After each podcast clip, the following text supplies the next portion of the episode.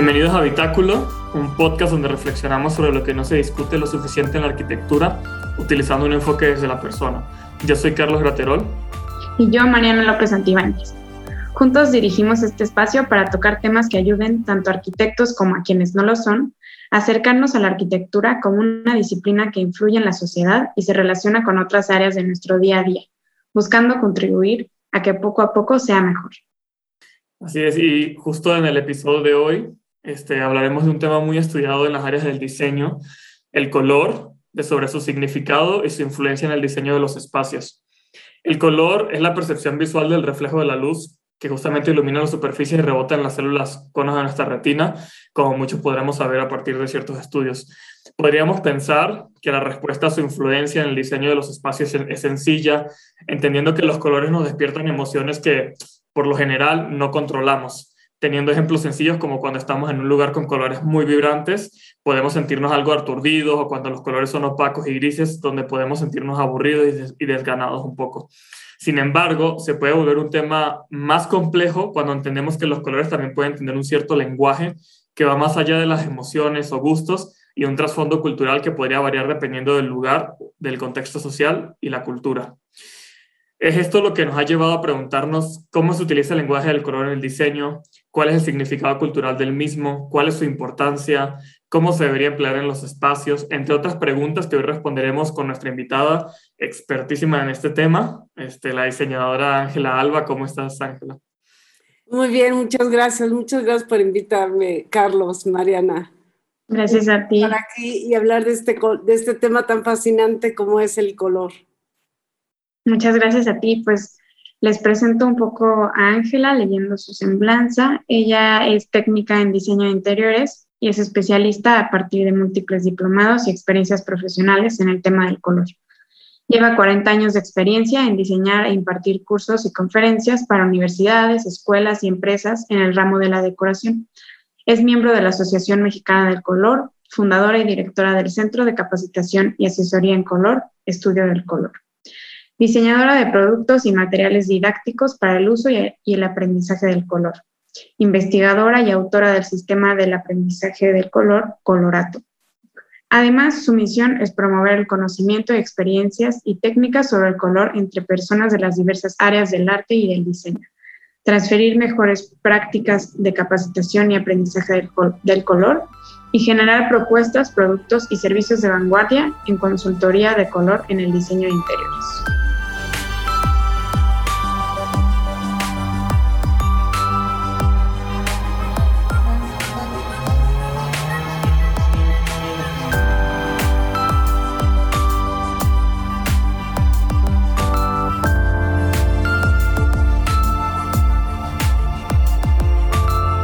Una vez más, bienvenida. Muchas gracias, muchas gracias. Y bueno, pues para comenzar esta sección de, la conversación, queríamos empezar por preguntarte, ¿qué te llevó a apasionarte por el tema del color? Ah, qué interesante. Bueno, desde pequeñita lo que más me gustaba y con lo que yo más jugaba era con mi caja de colores, era como mi juguete más preciado siempre yo tenía fascinación por ver, porque había tanta variedad de colores, están investigando qué razón y, y, eh, y, aplicarlos en muchos medios, etcétera. Me vi de, desde niña, aprendí clases de pintura y de, y de arte y cómo aplicarla en el espacio. Jugaba yo de chiquita a diseñar mi espacio y decorarlo todo el tiempo y mover y cambiarle colores. Y eso me llevó en primero estudiar la carrera, a profundizar en el tema y, precisamente en la carrera me di cuenta que el tema se veía muy a la ligera. Y cuando ya empecé yo eh, en la vida profesional, en proyectos, que eh, trabajé muchos años con una diseñadora de interiores que se llama Jenny Real en, en, Polanco y en Las Lomas, eh, eh, puso una escuela también de diseño de interiores y me asignó varias materias y una de ellas, estamos hablando del, eh, no sé, 95, eh, una de ellas fue la, la materia de color y descubrí que había muy poco sobre el tema o había mucha discrepancia entre unos libros de texto y otros. había conceptos que no estaban de acuerdo porque eran diferentes teorías y a final de cuentas no nos daban una solución para aplicarla en el tema del interiorismo y la arquitectura.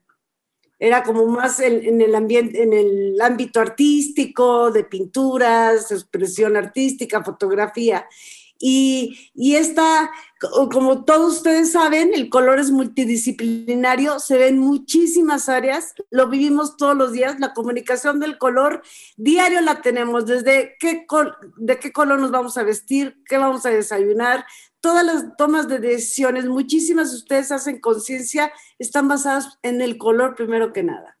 Y luego toda la comunicación en la calle, un semáforo, un anuncio, un, eh, hay muchos simbolismos todo el día que también los mensajes son por medio del color y nos comportamos ya del color de una manera innata, ya sin darnos cuenta, ¿no? Ya somos como robot en, en varios mensajes del color. Entonces, por lo mismo, me di a la tarea de eh, encontré que no había suficiente material en el medio para poder entender el color y cómo aplicarlo en el interiorismo. Y entonces empecé yo a estudiar a fondo, me preparé, me especialicé en colorimetría y entonces empecé a diseñar mi material didáctico precisamente para, para poderlo entender bajo este enfoque. Ok, qué interesante. Justo ahora que lo comentas este, de poco de trayectoria, que sí como que en la carrera, bueno, yo sé que como estuviste más como diseñadora de interiores, pero igual creo que en arquitectura sí es un tema que se toma muy a la ligera. Bueno, así también he sentido yo, como que justamente nos comentan como de, bueno, este, capaz el blanco hace el espacio más, más abierto, capaz el verde te da más tranquilidad, capaz, no sé, la, como que le dan ciertos significados y ciertas emociones a cada uno de los colores, pero como que llega hasta ahí. Y justo a eso como que quería preguntarte, y para entrarnos como más en el tema, y es de pues cómo utilizar este lenguaje del color en el diseño, ¿no? ¿Cómo, cómo, ¿Cuáles son esas características o esos parámetros pues, bajo los cuales se tiene que utilizar el color en el diseño de los espacios o en general?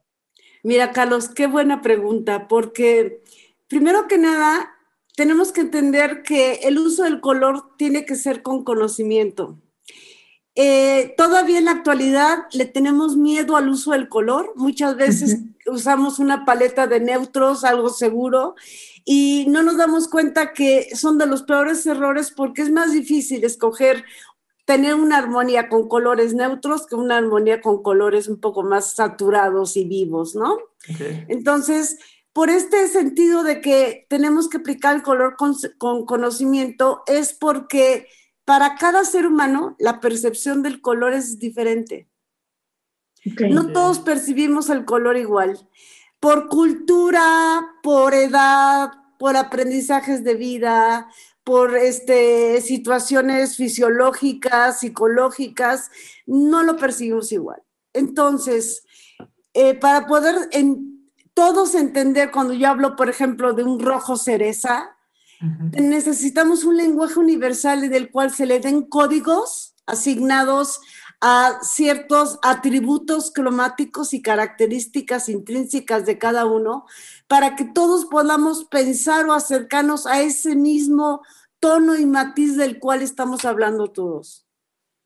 Entonces, por lo mismo, lo, primero por eso hago, vuelvo a hacer hincapié de que el color se tiene que usar con conocimiento, porque a nosotros tener las bases y conocer un poco más del color, porque cada color nos da mucha información. Tiene cada uno su personalidad y juegan a, competir y a estar uno con el otro y a lo mejor uno adelante del otro, uno los percibimos primero que otros, como el amarillo y el rojo y los cálidos, a los azules que alejan, etcétera, ¿no? Juegan con eh, protagonismo y con proporción, hay unos que pesan lo doble que otros, etcétera.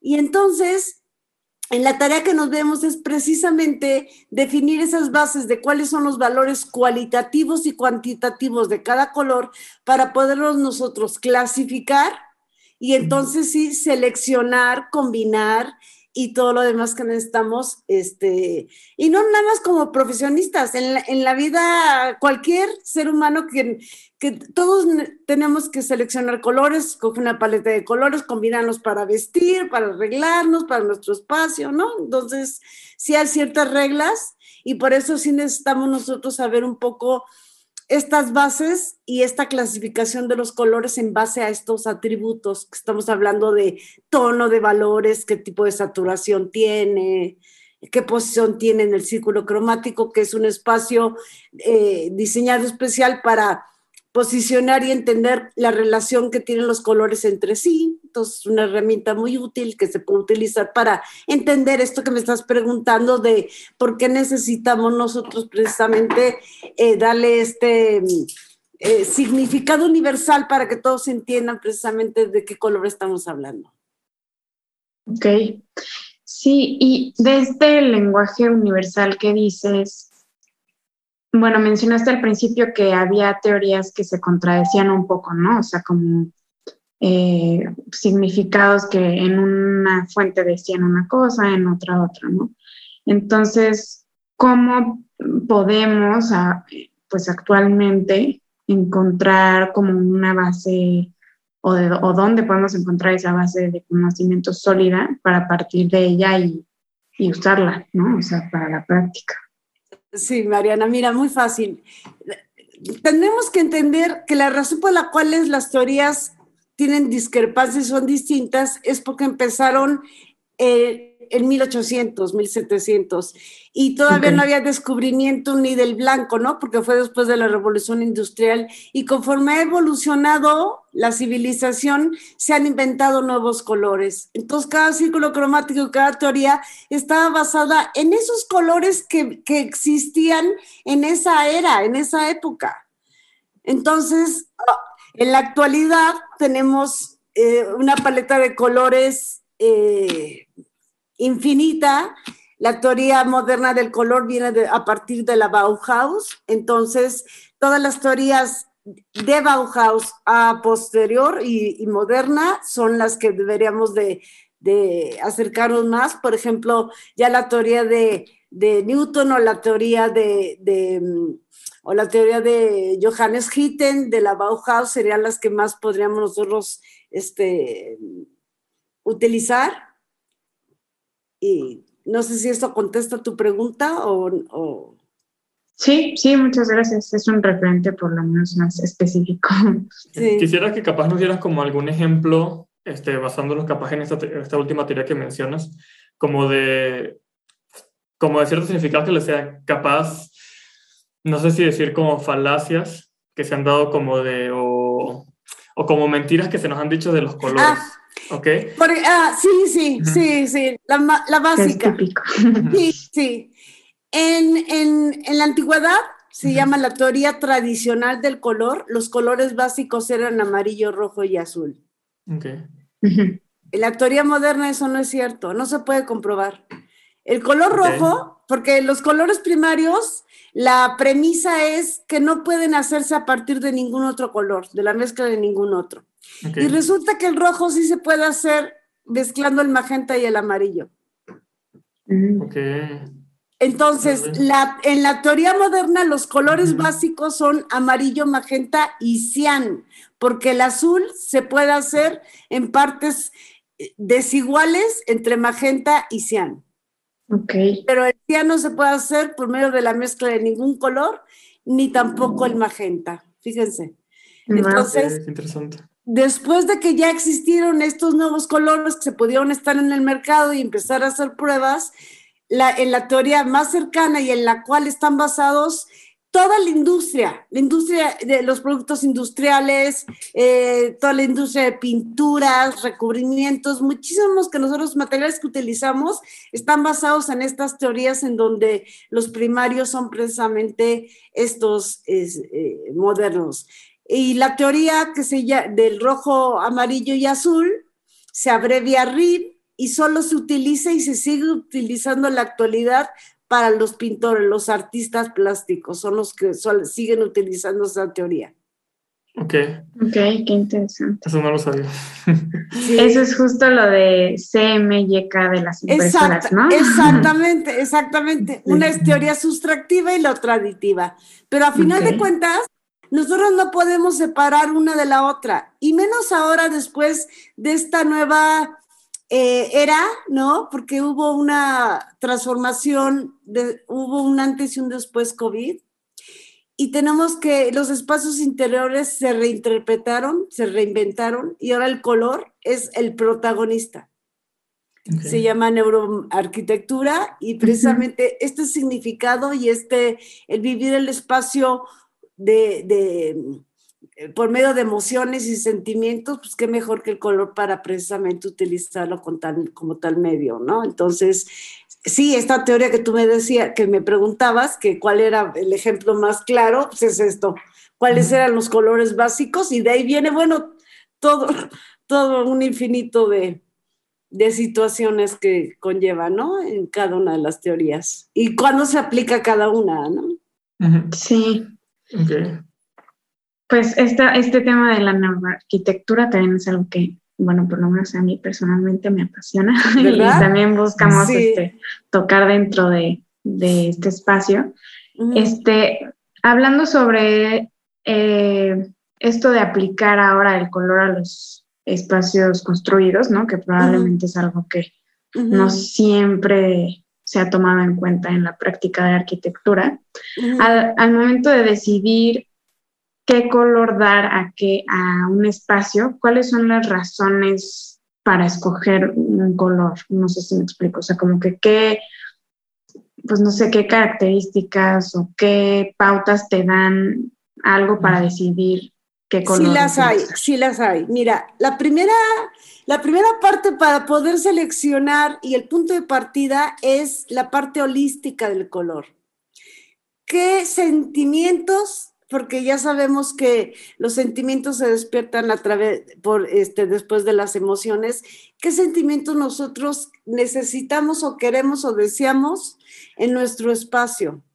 Ya definido nosotros exactamente cuáles son, cuál es el ambiente que nosotros queremos lograr o qué necesidades el espacio necesita corregir, entonces ya iríamos a la fase 2 de considerar cada color, qué impacto tendría en la aplicación de muros, paredes, accesorios, mobiliario, elementos fijos, puntos de color, etcétera, en qué proporción. ¿Qué cualidad? Cualidades, yo me refiero a, hay tres cualidades este, de color, que es la temperatura, la humedad y la luminosidad. Entonces, si yo necesito proporcionar luz a los espacios o necesito ampliarlos o necesito darles más calidez o yo necesito dividir las áreas porque ahora como trabajamos, vivimos, dormimos, comemos en un mismo espacio muchas veces, necesitamos eh, delimitar muy claro cada espacio para que la serotonina, la melatonina que nos produce el espacio de alerta, el tiempo de alerta y el, tiempo de de este descanso lo pueda el cuerpo humano este, tener su metabolismo correcto. Y solamente con el color, y no nada más con el color, ¿eh? con la iluminación, la temperatura cálida o fría de la luz nos ayuda muchísimo a saber en qué momento este, estamos más alerta y además en todo este tema nuevo de, de, la, de la ergonomía visual, porque el cansancio visual y todo y muchísimas cosas del trabajo, este, tantas horas el monitor, etcétera. Nos, el, nuestro aliado número uno es el color, porque pintando el color correcto en la pared que tenemos de descanso, en las áreas alrededor de nuestra área de trabajo o de, o de descanso o de área social, nos ayuda precisamente a elaborar mucho mejor cada función que necesita el ser humano.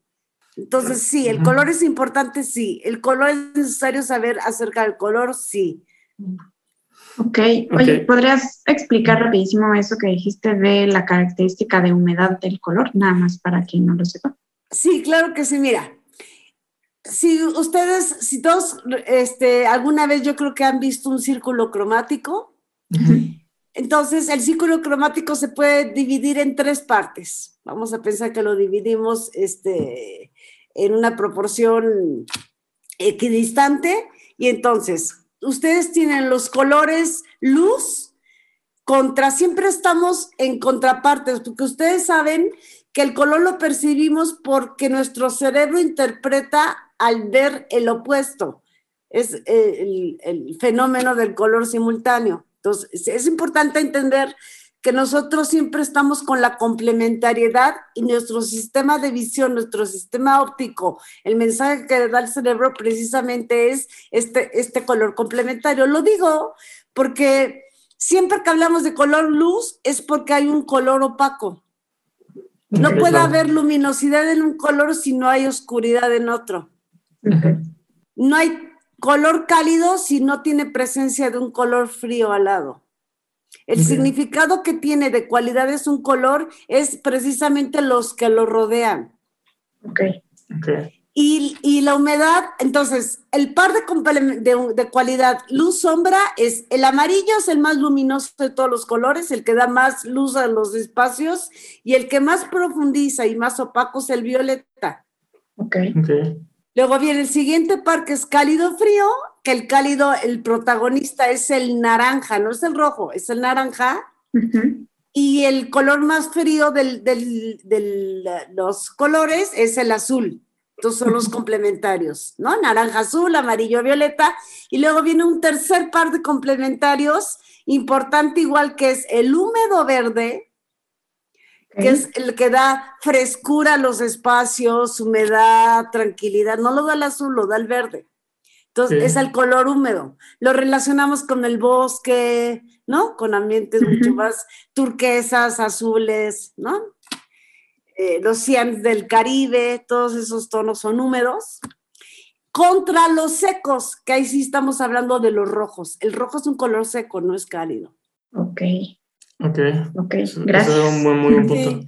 Y sí. bueno, ahorita que estabas mencionando todo esto, no sé si tendrás como algún ejemplo, o sea, como que, que me ayude como a visualizar más esto que dices de que, de cómo el color, o sea, sí cambia un espacio por completo y, y la forma en que, o sea, la decisión de usar cierto tipo de color cambia totalmente la percepción del espacio, por lo que estoy entendiendo de lo que nos dices, ¿no? Sí, así Entonces, es. justo quisieras como que capaz nos tienes como algún ejemplo que de algún espacio o de algún objeto físico que se te a la mente o que, con, que capaz nuestra audiencia pudiera, pudiera conocer, donde creas que el color como que haya sido un detonante donde, de cómo se percibe ese espacio, ese objeto. Es que mira, te voy a decir lo que pasa todo lo que tenemos ahorita moderno, todo es en maderas, en neutros, ahorita está tan de moda el cemento, el hormigón, el, tantos materiales que me cuesta trabajo ahorita pensar en algo tan asertivo que se haya usado con el color como protagonista. Okay. Porque todo es metal. Uh -huh. Entonces, ¿crees que entonces que el color ya no tiene como un protagonismo hoy en día en la arquitectura? No, lo va a tener, vamos para allá. Vamos para allá. Va a cambiar, vas, vas, a ver la explosión de color que va a venir en el 2022 mm. con tendencias. Okay. Va a venir, pero ahorita, en la actualidad, no tanto. Es que, uh -huh. No tanto. Para, para ese impacto que te estoy diciendo. ¿Y crees no. que en el pasado sí? ¿O no tampoco? Este, un impacto en, en, el que colores, esta, nada más que ahorita no recuerdo el nombre, si ustedes me apoyan, esta fue un, un eh, proyecto que hizo Comex de pintar una zona gris que estaba por Azcapotzalco, por allá, y la pintaron okay. todas las fachadas de colores y todo, y el impacto social fue increíble. Cambiaron su estado de ánimo y tal, pero fue más por el colorido que porque un color haya ayudado cualitativamente. Ahora voy a cambiar un poquito el enfoque, pero queríamos preguntarte también, hablamos en la introducción sobre que el color, aparte de tener una influencia en nuestras emociones y ese tipo de, de cosas, también tiene un impacto cultural, ¿no? Sí. Entonces, nos gustaría preguntarte, eh, bueno, en principio, si el significado del color cambia según cada cultura y también cuál ha sido el significado del color en sí en México, por ejemplo, o sea, del uso del color, o cuál, algo que nos puedas decir al respecto. Ah, maravillosa pregunta. Mira, el color, así como la percepción del color es totalmente personal, uh -huh. la interpretación y el significado que le damos a los colores es totalmente cultural. Depende muchísimo del arraigo, hay mucha información y significado del color que ya lo heredamos, que no okay. sabemos ni de dónde viene ni por qué, pero ya le damos un valor de significado a cierto color. Hay culturas, y ustedes lo pueden entender perfecto, que a lo mejor reconocen como en el norte, donde viven con lugares de 100 meses, 6 meses de invierno, una cantidad de blancos que nosotros no seríamos capaces de distinguir. O alguien que vive en la selva reconoce más de 2.000 tonalidades de verde que nosotros no seríamos capaces de distinguir tan fácilmente.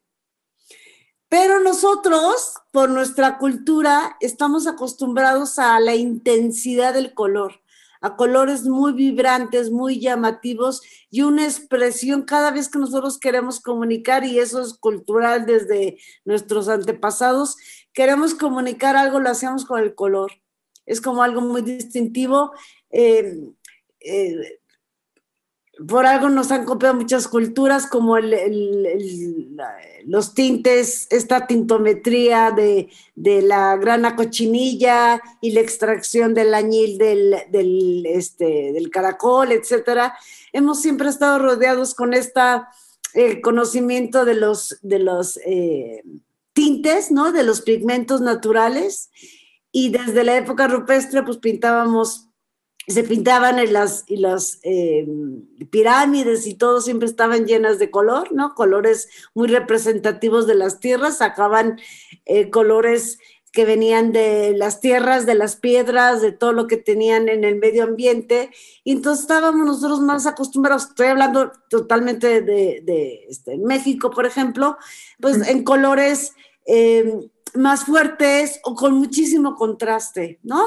Están acostumbrados los indígenas y todos los artesanos a eh, pintar o, em, tejer o en los telares una gama de contrastes porque necesitaban, ellos sin darse cuenta del por qué, entendían que el valor de un color se lo daba el contraste con otro. Ellos entendían perfectamente, fíjate, sin saber ni nadie se los explicó, que esa riqueza del, rosa mexicano famoso, o del violeta, o del azul índigo que tanto usamos, se usa en México, de los verdes, nunca iban a tener esa fuerza, ese impacto si no te estaban totalmente en contraste. Somos un país de mucho contraste de color. Y hay otras culturas que están acostumbradas a tener muy poco contraste, por ejemplo, Inglaterra, los países este, escandinavos, ¿no? Este, o muy en el norte, muy en el sur. Entonces, en cuanto más nos acercamos al Ecuador, tenemos mucho más presencia de colores a cuando nos vamos este, a los polos, por ejemplo, ¿no? Entonces, es, Geográficamente es importante cómo percibimos el color y cómo nos da una identidad. Nosotros cada vez que queremos nosotros expresar nuestra identidad como nación, como mexicanos, nos vestimos de colores en todas nuestras fiestas. Muertos, Día de la Patria, cualquiera que ustedes imaginen, nos llenamos de color, ¿no? Es como es una parte de, de expresar todo nuestro, nuestra alegría y, poder, ¿no? Como que nos da, nos da fuerza.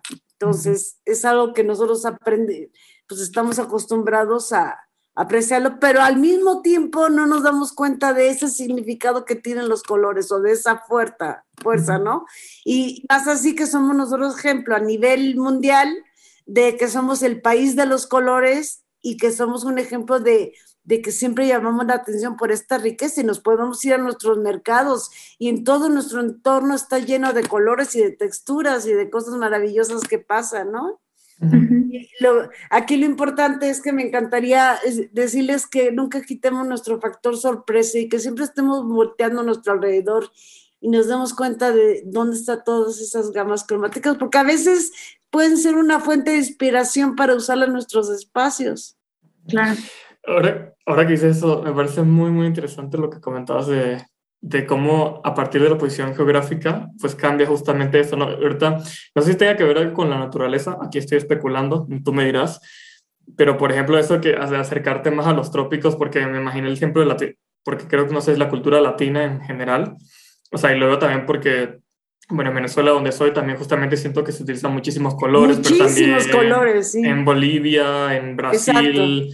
Pero también luego me puse a pensar en África Y justamente cuando piensas como en África, en cosas tradicionales, ves, o sea, bueno, sí, yo sí pienso en muchísimos colores, o sea, como que sí usan estas gamas, ¿no? Y bueno, no, no, no, me atrevería a hablar de Asia, pero, pero justo lo que dices, ¿no? O sea, que justamente mientras más cerca al trópico, no sé si tiene que ver con el tema de la vegetación, no sé si porque tienen muchas flores o muchos tipos de vegetación. Y muchos animales, nada más del colorido de los animales. Muy cierto. Y, y de las, claro que tiene que ver, y además por la intensidad de la luz. Tenemos muchísimo. serio? También.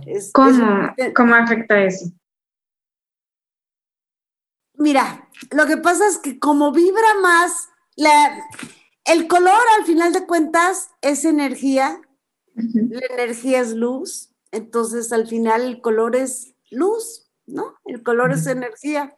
Entonces, es una doble manifestación de lo que pasa con intensidades de luz y cómo radia el, en, qué dirección y todo el color, la luz a todos estos colores que nosotros podemos percibir. Hay lugares en donde por la incidencia de la luz no es capaz de poderse manifestar ciertas intensidades de colores. No, sí, sí, muy cierto. Este, y ahora, bueno, con este, con este mismo tema quería como este, cambiarlo también a otro lado y era de, ¿crees que, o sea, también el, significado como del color en cada cultura así varía dependiendo de dónde se aplique? ¿O crees que siempre, o sea, como esto que nos comentabas de este lenguaje universal, este, siempre, no importa si es en un objeto físico, si es en una mesa, o si es en una planta, o si es en una pared, o crees que sí varía muchísimo de, dependiendo de dónde esté? Varía muchísimo de dónde esté, porque tú mismo estabas hablando de África y el significado que tiene cada uno de los colores y además no, es como en nuestra cultura. Es el color con la forma, va relacionado totalmente el significado, forma y color. Cada una de las representaciones de cualquier forma, en una vasija, en un este, mueble, en un telar, en un este, mural, en cualquier manifestación donde esté el color, tiene una relación directa color y forma. Y entonces, dependiendo de la cultura, le dan eh, simbolismos de, de eh, deidades o de, o de fuerza o bélicos o, de este, estos procesos de agricultura, ¿no? El tiempo de cosecha y de siembra y el tiempo de prepararse introspectivamente, este, el valor familiar. Entonces, es depende, sí depende muchísimo la cultura, el, el significado del color es totalmente eh, por zona geográfica. no, no, es, no hay un universo en significado del color. Ok, interesante algo como reflexivo que se me había ocurrido. ¿Qué, qué nos dirías, este, o bueno, qué contestarías a la pregunta de qué pasaría si viviéramos en un mundo sin color? Ahora que ah, dijiste al final. Ah, yo te lo, te lo contesto en un segundo, la vida se acaba. Sí, de plano. Se acaba, porque mira, en los lugares de más índice, una, ¿eh? porque hay muchas razones, el lugar de más índice de suicidios son los lugares donde hay seis meses de oscuridad. Ok para el desarrollo del ser humano, tú para ver color, si tú me estás diciendo un mundo sin color, es porque no hay luz. Wow. Porque el color siempre va a estar, es un, es un estímulo en respuesta a la luz. Si no hay color, no hay luz. Y si no hay luz, no hay vida. Entonces, pues, ¿cómo te lo explico? Se acaba. Se acaba. Se acaba. Es más, si tú te vas a otros, otros mundos, los otros mundos siguen teniendo color. Ok. ¿No? Wow. Súper padre. Ay, qué interesante tema. sí, sí.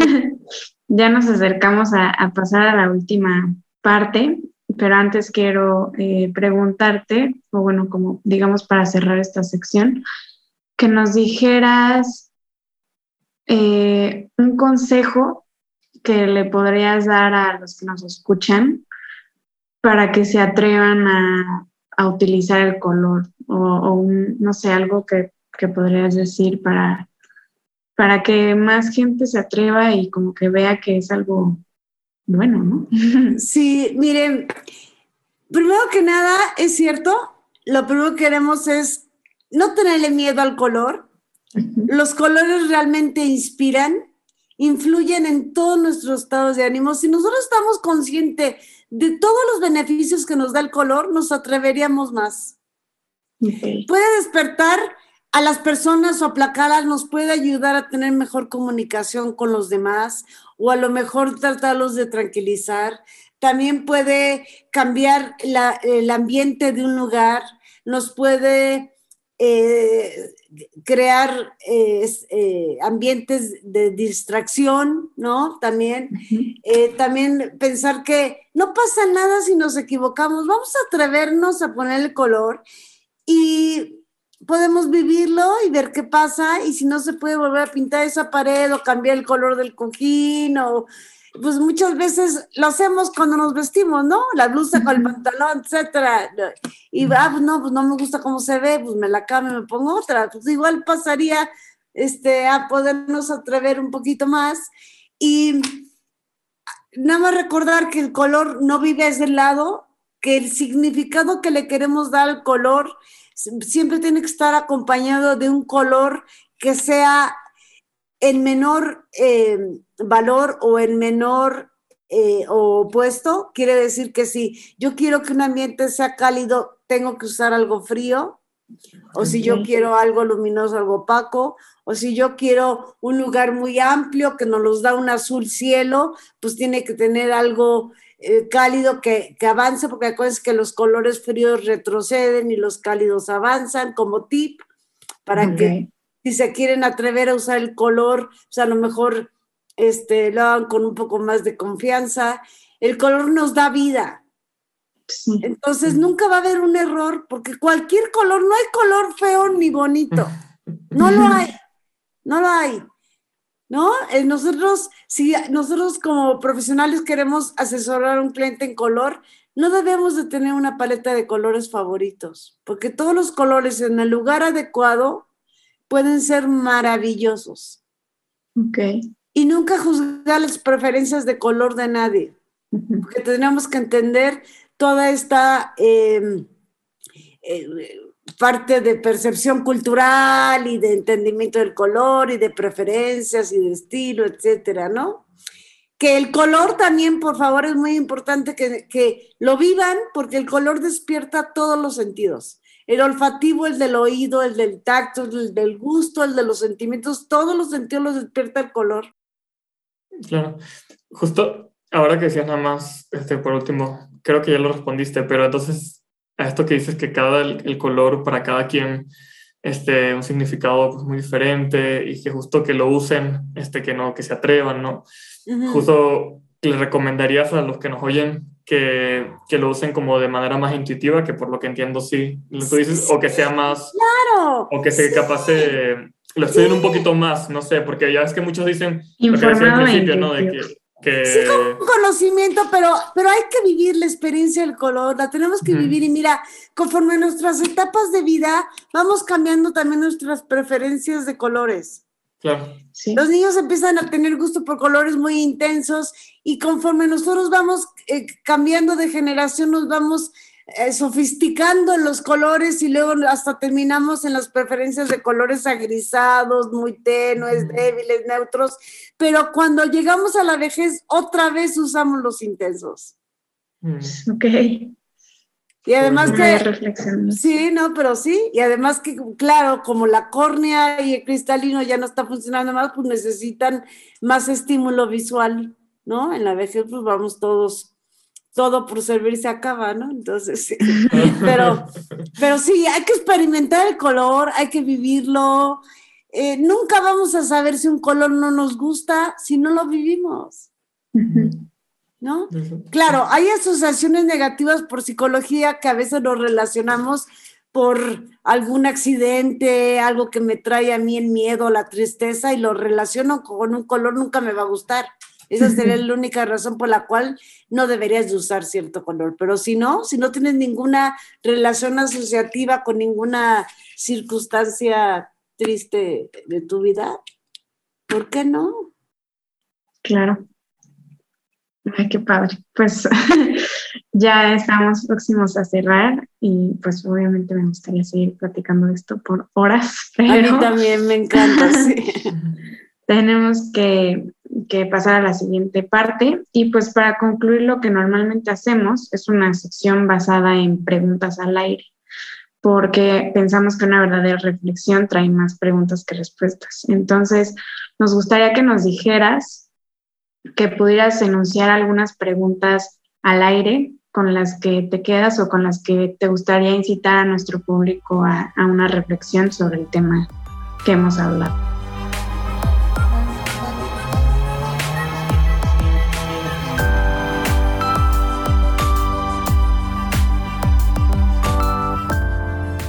La primera sería, ¿cómo puedo mejorar mi espacio utilizando el color? Ok. Segunda sería, ¿qué color utilizaría yo si quisiera un espacio más acogedor? ¿Por qué para mí sería importante el vivir con los colores? Otra, ¿es cierto que el color es vida? Si todo lo que yo tengo alrededor, todo, todo está cubierto de colores. Ok. Muy bien. Directo, sin, me gusta ya. Me Ya las quiero empezar a responder. Ay, ¿O pues querían muchísimas más? ¿Querían No, más? no, está Ah, perfectísimo. Está sí, bien, de hecho, como tú quieras. sí, lo muy directo y muy, este, sin pensarlo tanto y me encanta eso. Sí. Este, pero bueno, creo que nos quedamos con esas preguntas, que las personas que nos escuchan queden con esas preguntas y que justamente, como dijimos aquí, no que se animen, que respondan, que se atrevan a usar el color. Pero bueno, creo que hasta aquí dejamos este episodio. Este, Ok. como siempre, agradecer a Rafael Romo por la música de nuestro podcast, a Sebastián Díaz por la edición y por supuesto a Ángela este, por darnos este tema tan interesante del cual podríamos hablar un poco más. Este, ojalá pues, se haga la segunda parte para que indaguemos en otros temas y pues re- por regalarnos tu tiempo ¿no? para hacer esta conversación. Muchas gracias, Carlos. Muchas gracias, Mariana, a todos los que nos están escuchando. Ojalá se animen a contestar las preguntas y, por supuesto, me apunto para la siguiente parte de este tema que es tan apasionante y nos da para muchísimo. Muchas gracias. Sí. Por último, pueden encontrarnos como habitáculo.podcast en Instagram y Facebook y visitar nuestro blog en habitáculo.net. Si les gustó este episodio, compártanlo, coméntenos y nos vemos en la próxima edición. Hasta luego. Hasta luego.